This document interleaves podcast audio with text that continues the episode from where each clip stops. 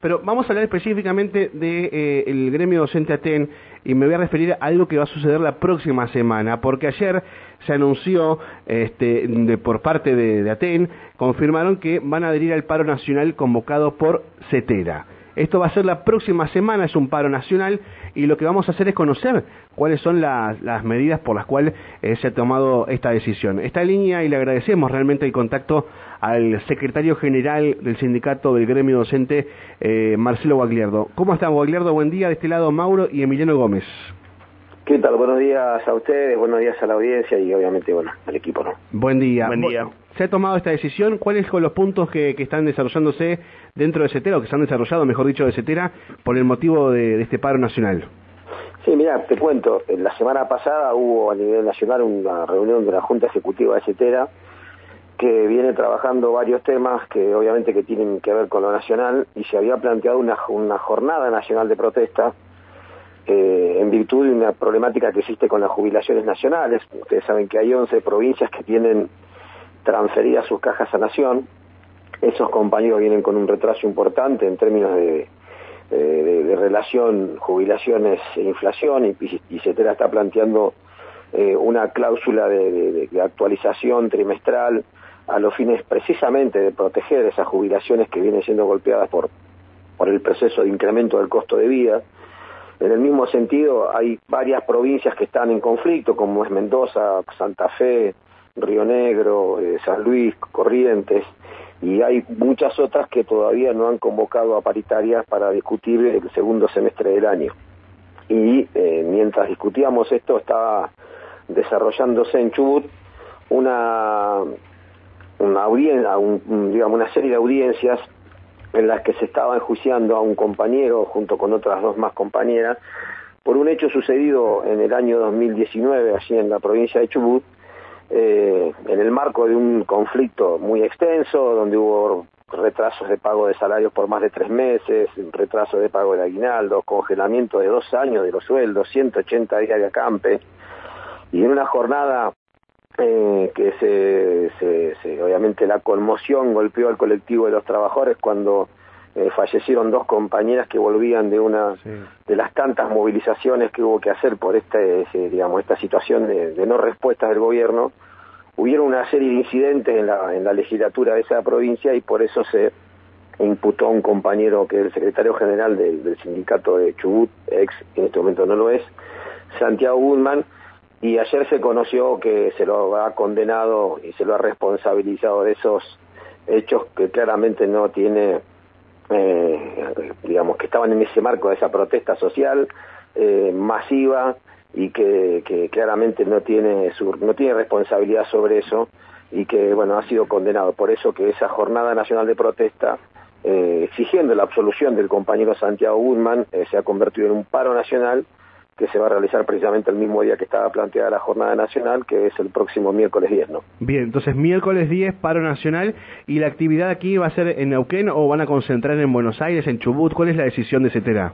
No, CETERA primero va a haber una concentración en la provincia de Chubut, porque allí va a haber una actividad de carácter nacional, y después cada provincia vamos a tener distintas actividades.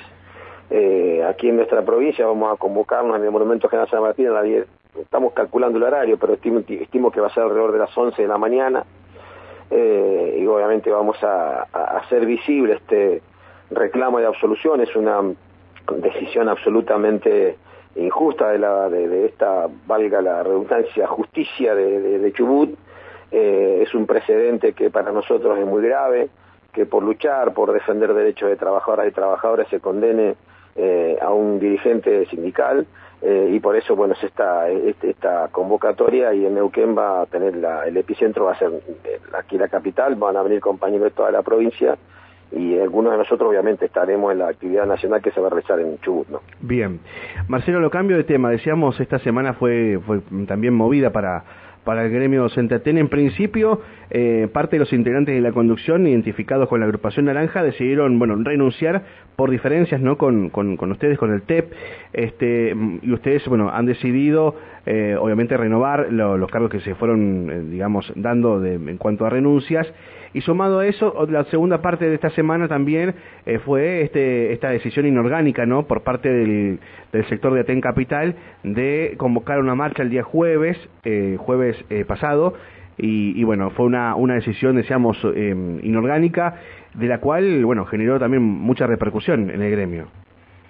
Sí, Primero, el primer tema, como decís, eh, fue un, sector dentro del TEP que tuvo una diferencia interna hacia el, hacia, hacia el interno de la misma agrupación, que no lo pudieron resolver y un, grupo de estos compañeros se retiró y, el, y otro quedó dentro del espacio. De hecho, las tres seccionales que componen ese espacio, ese, ese color dentro de Aten, esa agrupación dentro de Aten, quedaron dentro del TEP, como es Junín de los Andes, compañero de las Coloradas y Danielo siguen siendo parte del TEB, así como su representación en el Consejo Provincial de Educación. Los que decidieron renunciar eran compañeros que pertenecían a la cinco compañeros de Comisión Directiva Provincial. Eh, obviamente que, que, lamentamos las renuncias, hubiésemos preferido agotar las instancias de discusión porque las diferencias que plantearon en principio no parecían imposibles de resolver a lo interno de su propio espacio. Eh, y bueno, eh, y lamentando eso, nosotros tenemos que darle continuidad a nuestra tarea, porque es nuestra responsabilidad representar al colectivo de los trabajadores y trabajadoras de la educación. Esos espacios han sido en, esta semana, al mismo día lunes, en una reunión provincial, eh, recurriendo a nuestro propio estatuto que tiene prevista esta situación. El compañero Pablo Grisón ya eh, reemplazó la Secretaría Gremial, la compañera Fabiola Pita es la compañera que reemplazó la Secretaría de Prensa, y así lo, el cargo que corresponde a la Secretaría de Nivel Medio lo reemplazó el compañero Nani del Río y la Secretaría de Organización por Florencia Guadilla, o sea, el, y el resto eran compañeros que eran congresales, que no tienen actividad permanente ni ejecutiva, así que eh, la, la, la, actividad obviamente mm, tiene que, que, que, tener su, su continuidad y en eso estamos. Y después lo que pasó con la seccional capital, tiene que ver con, con una decisión que adopta un espacio interno de ATEN que conduce una seccional y que por afuera de lo que lo que representa la toma de decisiones dentro de ATEN, sobre todo por un temario como el que plantearon, que hubiese ameritado otro tipo de, proceso,